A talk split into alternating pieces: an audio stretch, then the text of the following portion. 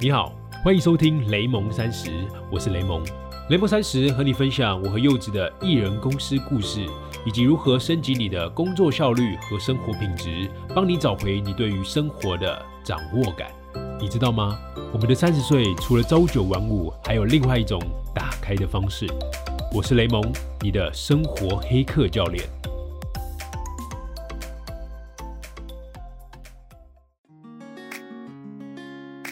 Hello，大家好，我是雷蒙，又到了礼拜六了，也就是《谁与争锋》的新节目的上线的时刻。那这一周的主题叫幽默。你知道我拿到这个题目的时候就非常傻眼，因为我觉得不幽默又不搞笑，所以我要讲啥？对，然后我觉得因为我不擅长搞笑，所以其实这个题目对我来说非常的痛苦加非常的苦恼。但我后来其实想通了，就是我去研究幽默这回事啊，那我就觉得说，其实幽默并不等于搞笑。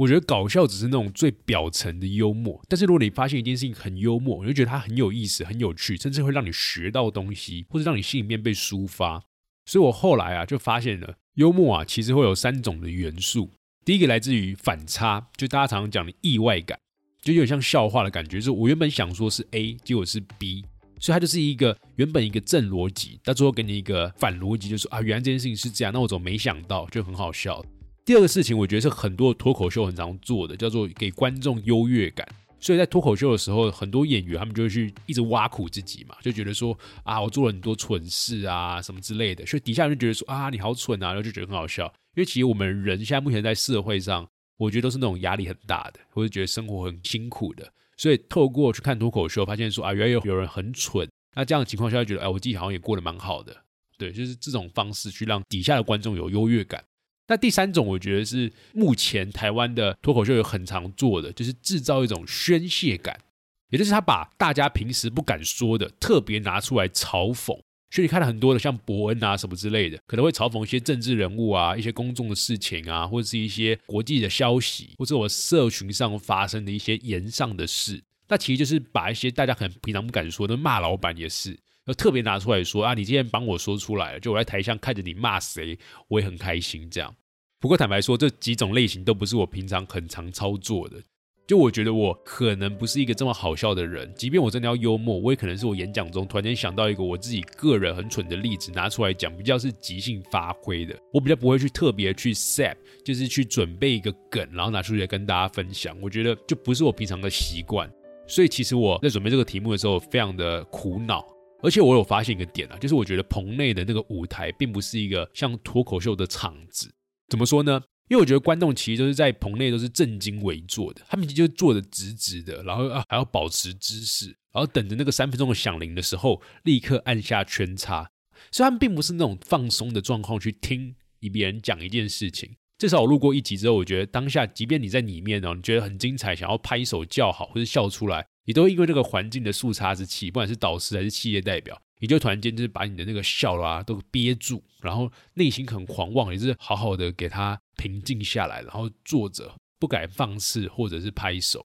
所以我觉得这个主题是你要去准备一个完整的三分钟的表演，它比较不会是你平常那种最自然放松的模样。所以我觉得对我来说非常的困难。就如果你有去 YouTube 看的话，发现我这集还特别是演一些桥段，我看了都非常的不舒服。所以光那个稿子，我自己就删删改改了五六版。那我最后比较完整的故事是三个版本，那我今天会跟你分享。那在 YouTube 上是一个最后一版，如果你想要看我很蠢的样子，也可以去看。那我觉得如果你不想看的话，可以跳过没关系，听我讲完这一集我准备的故事就可以了。好，那我今天就不会去真的完整的三分钟去讲了，因为我觉得我那个三分钟的稿啊，其实很多里面要有表演，要有动作，要有神情，就不太适合用纯声音的方式跟你讲。所以我就讲一下我在准备这个方向，就是幽默方向的内容的时候，我当时讲了三个故事，那到底想要传达什么，跟我有什么关系，或者是我觉得我从中想要传递的是什么点？因为我觉得一个好的幽默，就不管是好的幽默还是好的什么主题，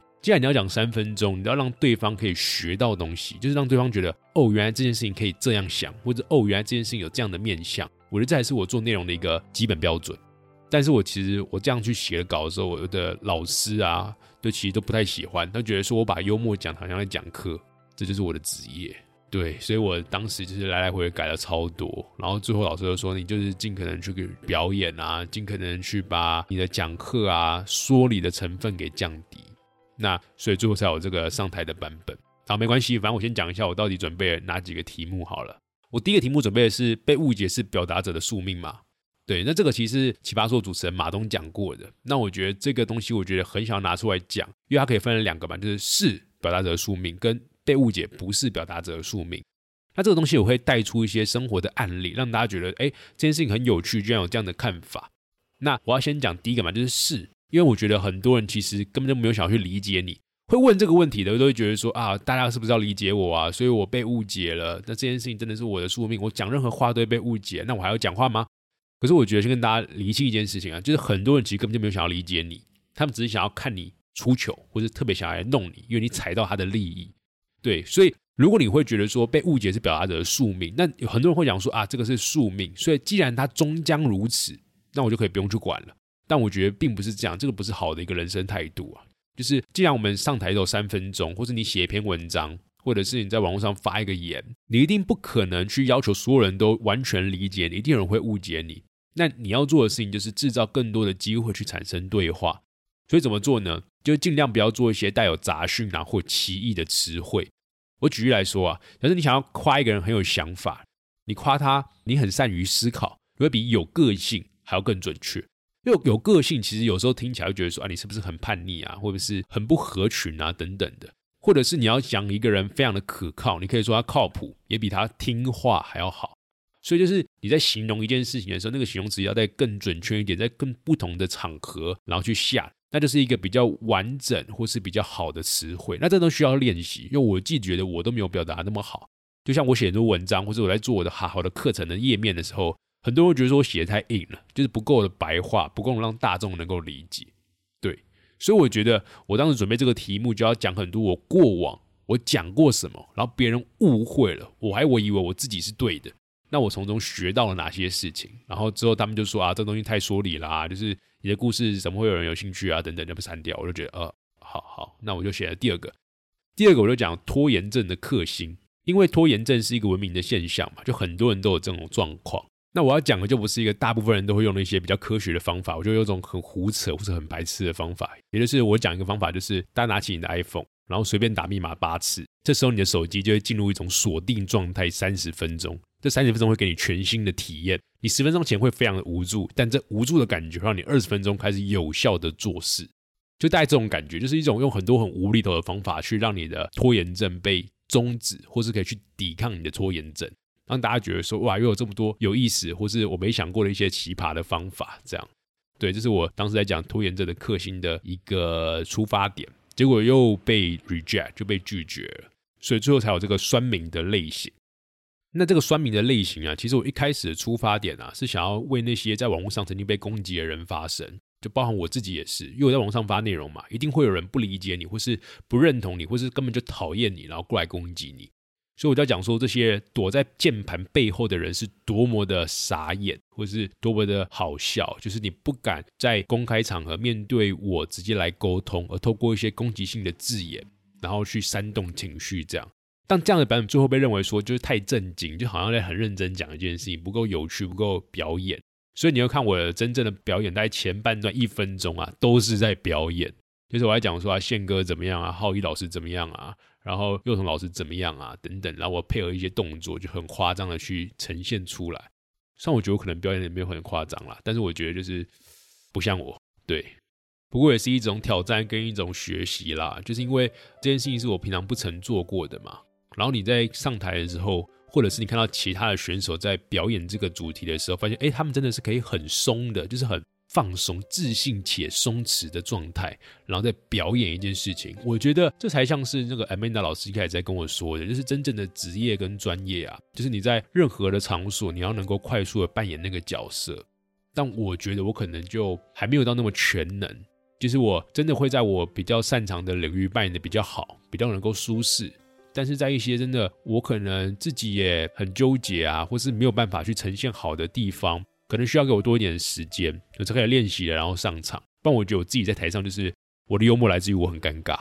对，那回头讲刚关于酸民这件事情啊，就我前日在我的脸书上有转贴张秀秀的一篇文章，他说你要怎么样判断一个人的表里是否一致？很简单，你只要看他在网络上，也是那种最舒适的状态下，不用直接面对人，通过文字就可以呈现他自己。他对于其他人的言论是什么？就很多人线下在见面聚餐的时候是一个言论、一个讲话的方式，但是在另外一种网络上的时候，它变成另外一种呈现的方式。你就发现，如果他这样的是很不一致的，基本上这种人就是我觉得敬而远之啊。对，就是举例来说好了，有很多人会想要随着谣言而起舞，但是这样谣言明明当事人就是他的朋友。但你要做的事情是你私下去问这个朋友发生了什么事情，去了解这件事情有没有被误会啊，或是被夸大啊，或是根本就是不是事实的地方，而不是你就是别人说啊有人在呛你的朋友，你就跟着他一起就说对啊对啊，或是说哇来看好戏等等的，这种朋友你还要交吗？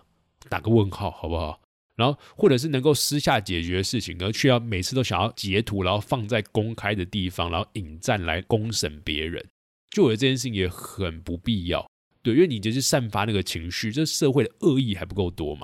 对，所以我觉得很多人就是在人家的面前是那种很假的那种体面感，但是在网络上就很喜欢放人家箭。对，这种人我基本上就会直接把黑名单。我知道很多人可能不太习惯用黑名单这个功能呢，但是我必须要跟大家讲，就黑名单并不是去黑别人，它其实是一种保护自己的方式。因为现在这个时代就是网络嘛，所以太多碎片化讯息，所以太多的杂讯干扰。那你为什么要把自己暴露在这种有情绪煽动、会让你看到不舒服的一个讯息身上呢？虽然说我们跟很多人都是连友，但是这些连友只是一个网络上的状态而已。就是你没有必要因为要保持这个连友，或是你就真的觉得你是他的朋友，所以他根本就没有把你当朋友。对，所以你的黑名单是一种保护自己的状态，不要去受太多的杂讯干扰。我知道这个很难，因为这个我也是走过一招。我才慢慢的去练习，然后慢慢去适应这件事情，才知道说我要把我的时间放在那些真正值得我关心的人身上，